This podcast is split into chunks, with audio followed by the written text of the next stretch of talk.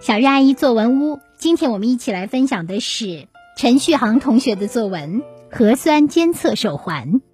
烦人的疫情在十月底又光顾了福州。处在与疫情抗争的环境下，我看着有的人因为核酸队伍太长而抱怨不已，还有的人因为核酸结果出来的太慢而心急如焚。这个时候，我就在想。要是有这样一个核酸监测手环就好了。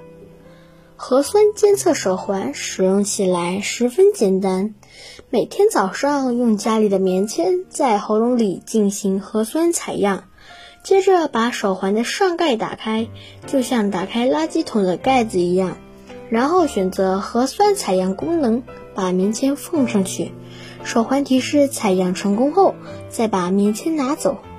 这样核酸检测就做完了。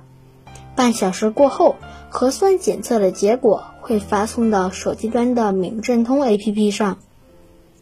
如果检测异常，手环会弹出一个透明的隔离罩，隔离罩会通过人的身材来调整大小，将人整个罩住进行隔离，并把位置信息发送到控制中心。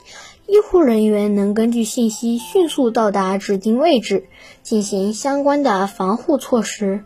这样人们不用到处排队做核酸，既减少了交叉感染的风险，又能最快出结果，还节约了大量的人力、物力、财力，一举多得。但我最希望的还是疫情早日结束。因为我怀念那个不需要戴口罩就能放心出门的日子，我想看到街上人们绽开的笑颜，我还想看到。好的，以上就是陈旭航同学的作文《核酸监测手环》。接下来我们有请吴亚诗老师点评。同学们好，谈到想象作文，我相信大家都知道。在写这类作文的时候，要结合实际，根据现有的经验及知识基础，借助丰富奇妙的想象力，写出生活中从未见过甚至是不存在的事物。今天我们要来欣赏的是一篇想象作文《核酸监测手环》。排队核酸的过程中，善于观察的续航同学听到了人们的担忧、抱怨，这也引发了他的思考。要是有一个核酸监测手环就好了。那这核酸监测手环到底有什么特殊的功能呢？让我们跟着续航同学一起去探究吧。核酸监测手环，听着名字，我们就能知道，这个手环是能帮助人们做核酸的。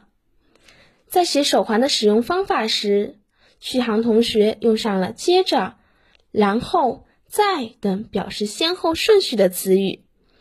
把用手环做核酸的过程写得清清楚楚，增加了叙事的清晰度。这时候有人会问：要是要是核酸监测异常了怎么办？关于这一点，徐航同学也考虑到了。你看，这个手环对人们来说是不是非常方便呢？纵然核酸监测手环十分方便。可续航同学最想看到的还是疫情早日结束，因为他怀念那个不用戴口罩就能出门的日子。他还怀念许多，在结尾的省略号留给了大家无限的想象。文章欣赏了，我们来总结一下吧。在文章的开头，续航同学就交代了背景，为后文的想象做铺垫，接着。根据生活实际展开大胆的想象，核酸监测手环这一事物虽然超越实际，可续航同学在尊重正常逻辑的基础上想出新意。文章结尾升华情感，发出了希望疫情早日结束的感叹。